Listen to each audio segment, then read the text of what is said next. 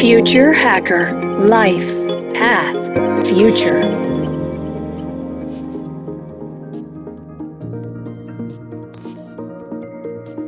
Según Gartner, el marketing basado en datos o data-driven marketing es el uso de datos adquiridos a través de interacciones con clientes y terceros para obtener información sobre las motivaciones, preferencias y comportamientos de los clientes. Con el impulso de la inteligencia artificial, el aprendizaje automático y la computación en la nube, los conocimientos basados en datos permiten a las organizaciones mejorar y personalizar la experiencia del cliente. Hola, soy Eduardo Hija, host del Future Hacker, y hoy hablaremos de los cambios, avances y visión de qué será el marketing del futuro con José Luis Valdivieso.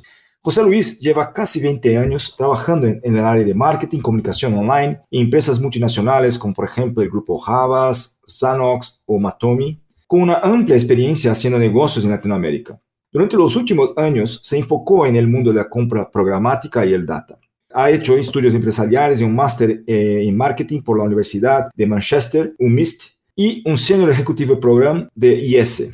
En 2016 cofundó la empresa Datmin, una empresa de tecnología de audiencia que ayuda a monetizar el e-commerce de las empresas. José Luis es actualmente el CEO de la compañía. Hola José Luis, sea muy bienvenido al Future Hacker. ¿Cómo estás? Hola, muy buenas. Encantado de estar con vosotros. nosotros que te agradecemos, eh, José Luis. En el mercado de publicidad está actualmente dominado por las medias sociales y empresas tecnológicas como Google, Facebook, Amazon y TikTok. ¿Cómo lo ves eso? ¿Qué estado estamos ahora? ¿Cuál es la situación y la visión de lo que pasa en este momento en el mercado? Bueno, yo creo que estamos en un momento interesante, ¿no? O sea, por un lado, tú hablabas antes de los Google, Facebook, que realmente han sido los que estaban dominando eh, la industria publicitaria durante los últimos 10, 15 años.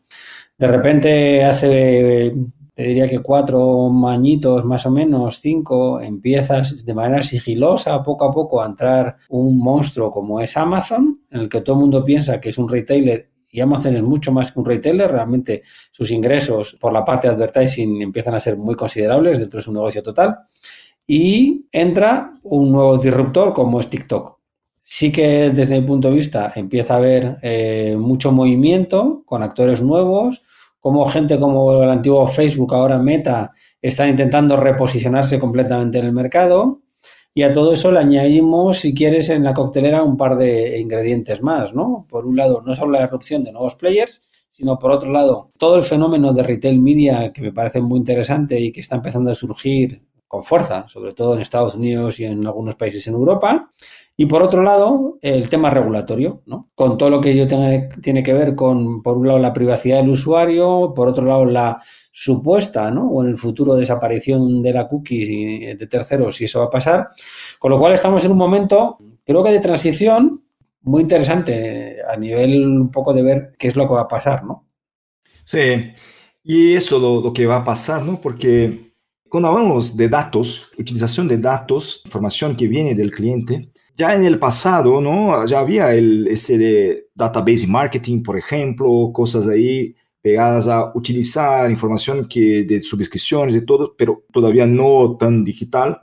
Y este movimiento, este trend, ¿no? De utilizar datos ahora mismo es una reaproximación, una, una revisita al tema, una, mirada distinta. ¿Cuál es de verdad el cambio? ¿O simplemente se ha puesto un nombre que ahora más actualizado, basado en tecnologías? De verdad, ¿cuál es el cambio que en los últimos años que hemos visto en este entorno, en este, en este tipo de actividad? Bueno, datos se llevan utilizando desde hace tiempo. Otra cosa es que lo que hemos hecho es ampliar de una manera importante el abanico de, fuentes de datos. Por otro lado, no solo hemos ampliado, sino que el mercado está pidiendo otra tipología de datos y luego una mayor transparencia. Si bien es verdad que se habla mucho de datos y, bueno, a todo el mundo es verdad que eh, se le llena a veces casi la boca, ¿no? Hablando de data-driven strategies y todo este tipo de cosas.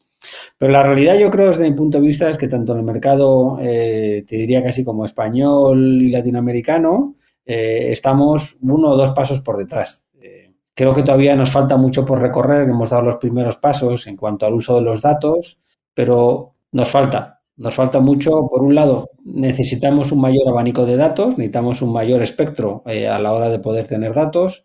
Dos, necesitamos profesionalizar de alguna manera el uso de los datos y hacer análisis, si quieres, mucho más complejos a, la hora de ver cuál es el valor que te está aportando el dato y sobre todo también incluso cambiar el modelo de pricing. Es decir, a día de hoy el modelo de pricing estándar que se usa es un modelo de CPM y deberíamos ir e ir migrando hacia modelos más mixtos, híbridos o incluso de variable 100%. Y es en función de la contribución del dato a los objetivos de la campaña, ese dato se debería pagar de una manera o de otra, con un peso distinto, ¿no? Creo que estamos en los primeros pasos, creo que te nos queda un largo camino por recorrer y es verdad que uno es eh, lo que se dice y otro la realidad en este caso. ¿eh? Sí, este, este tema ¿no? de utilizar los datos justamente, cuando hablas, por ejemplo, de Latinoamérica o España, desde tu punto de vista, ¿cuál es el, exactamente el punto más importante que se debería cambiar? Son, ¿Es un tema más de regulación? ¿Es un tema de cultura? ¿Es un tema de tecnología? ¿Qué es exactamente lo que impide este desarrollo más potente, más masivo en estas geografías, por ejemplo? Yo creo que hay muchos factores, o sea, no creo que haya un solo factor. Hay, eh, por un lado, razones eh, de mercado, es decir, a día de hoy hay una serie de players y no hay eh, nuevos actores que hayan ingresado al mercado, o si lo hay, son actores, eh, si quieres, como muy locales, pero sin una oferta global.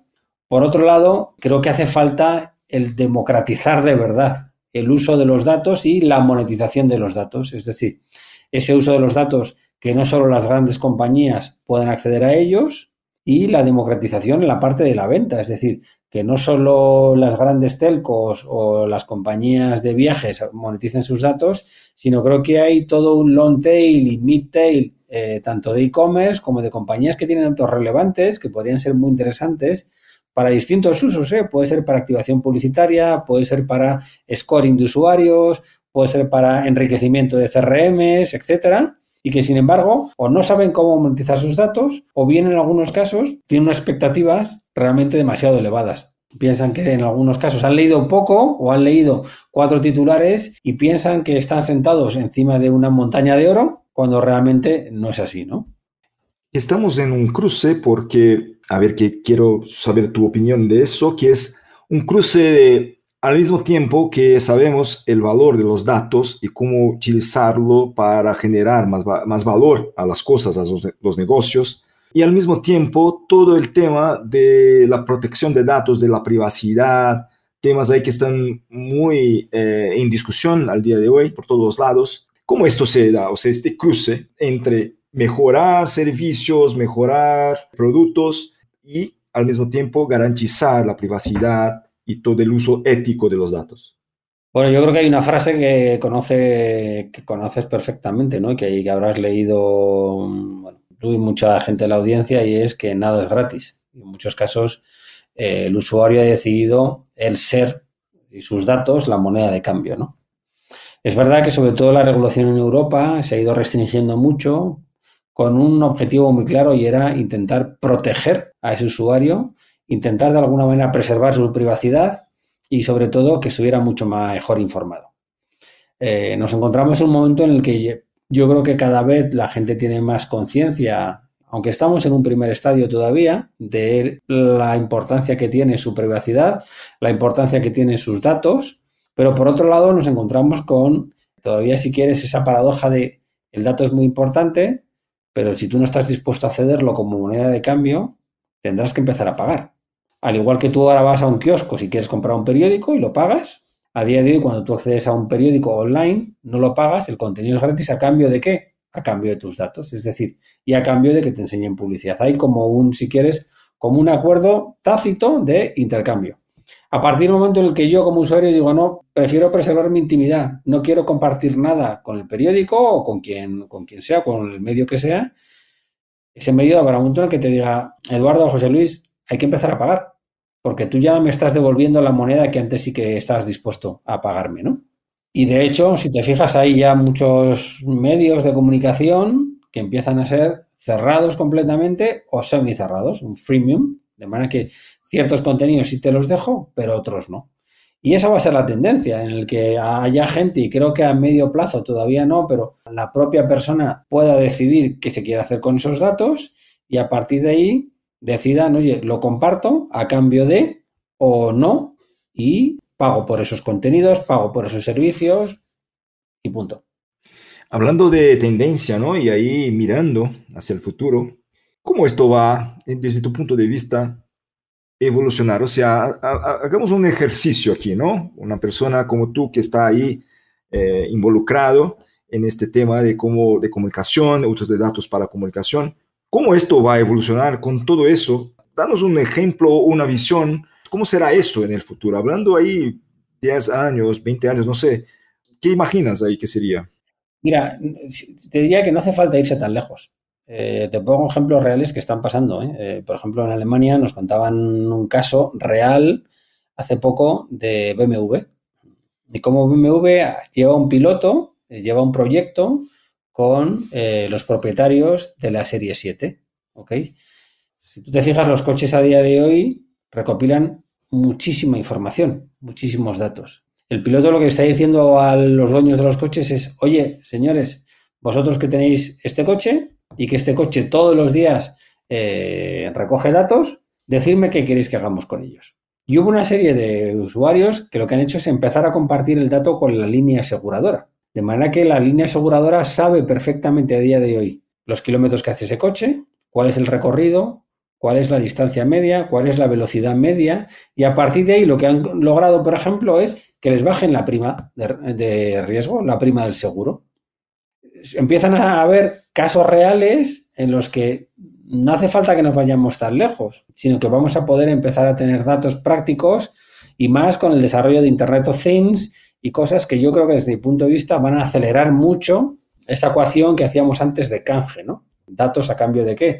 De servicio, de producto, de suscripción, etc, etc. Y creo que tendremos un menú, Eduardo, en el que tú puedas decir, oye, a mí no me importa con mi reloj deportivo cederle esos datos a Adidas y que a cambio eh, pues me pueda dar un descuento en la camiseta.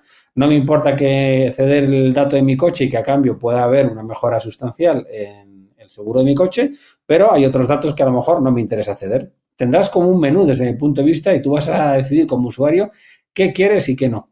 Mm. El sentido común cuando hablamos de uso de datos, de privacidad. El sentido común, por ejemplo, en Latinoamérica, quizá en Estados Unidos, Europa, puede ser distinto, por ejemplo, en China, en otros sitios.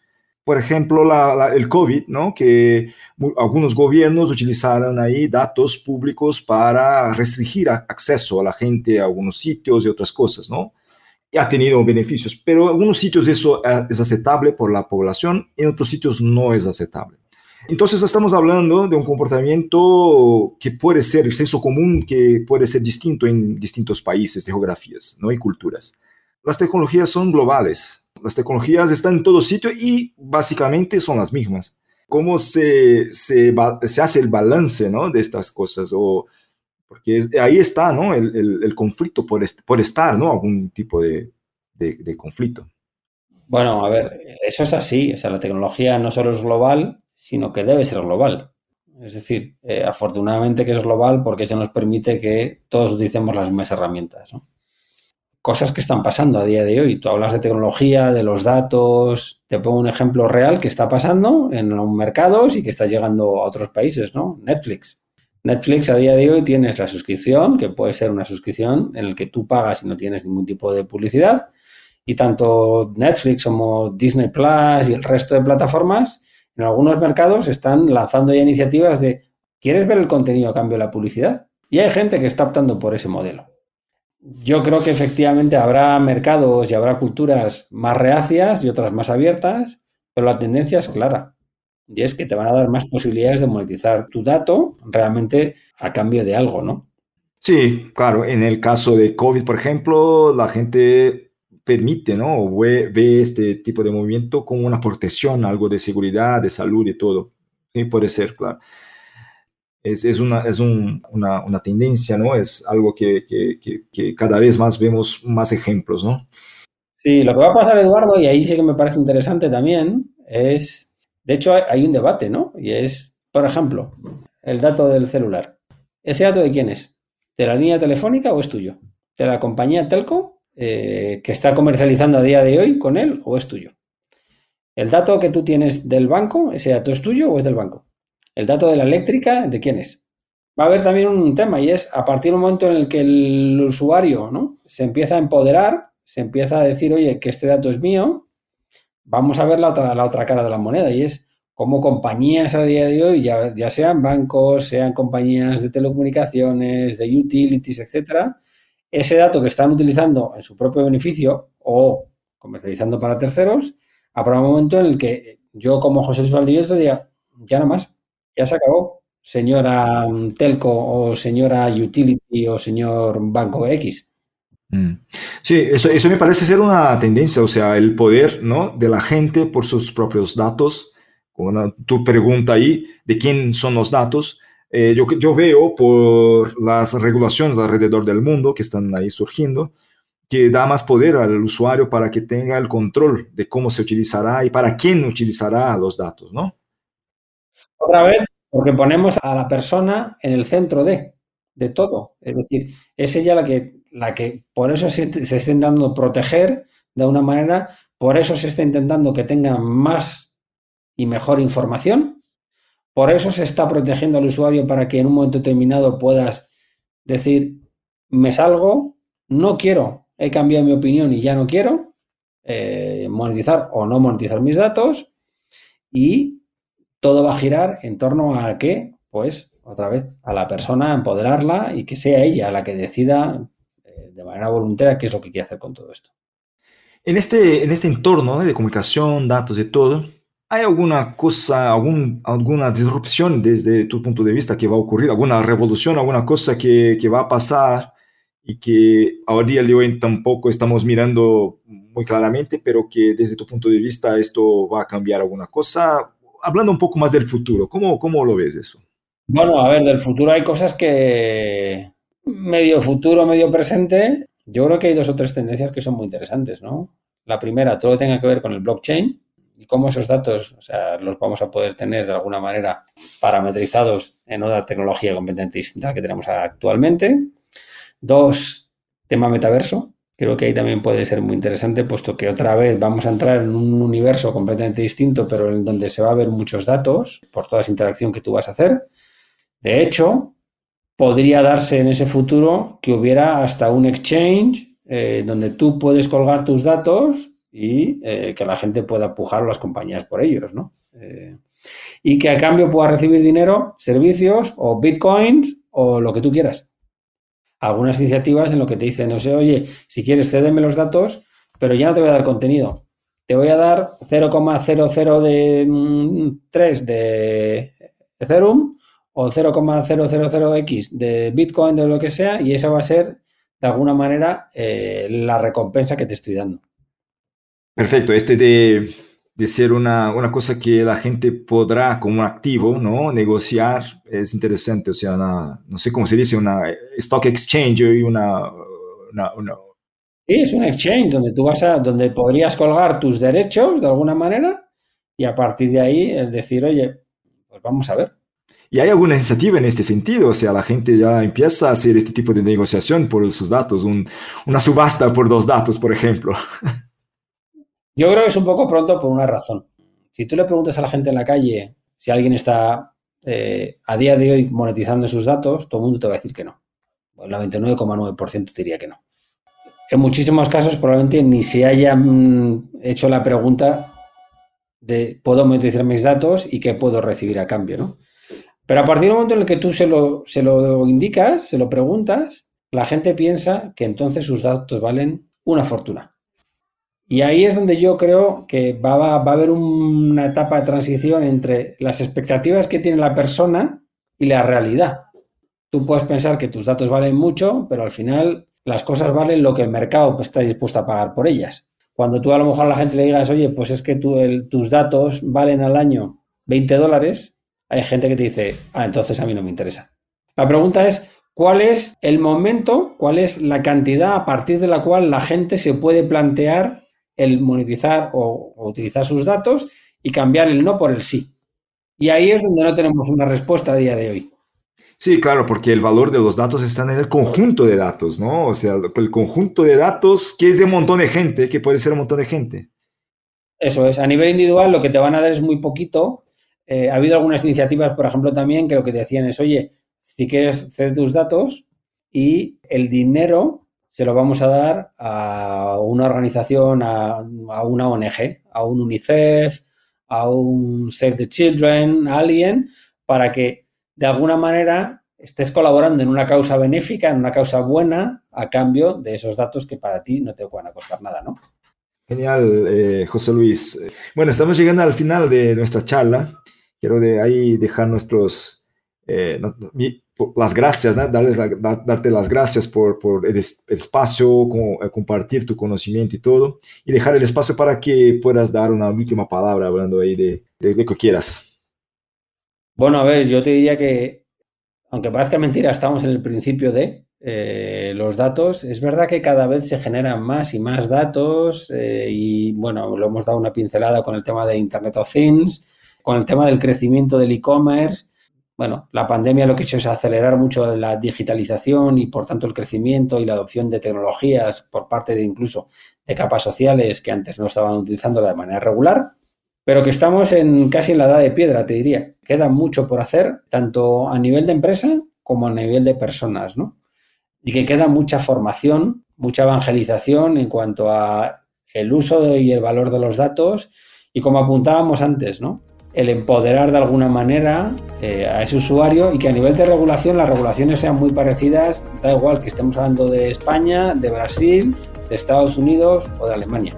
Y ahí todavía creo que hay ciertas diferencias a nivel legislativo, ¿no? Y la protección del usuario no es la misma en distintos países.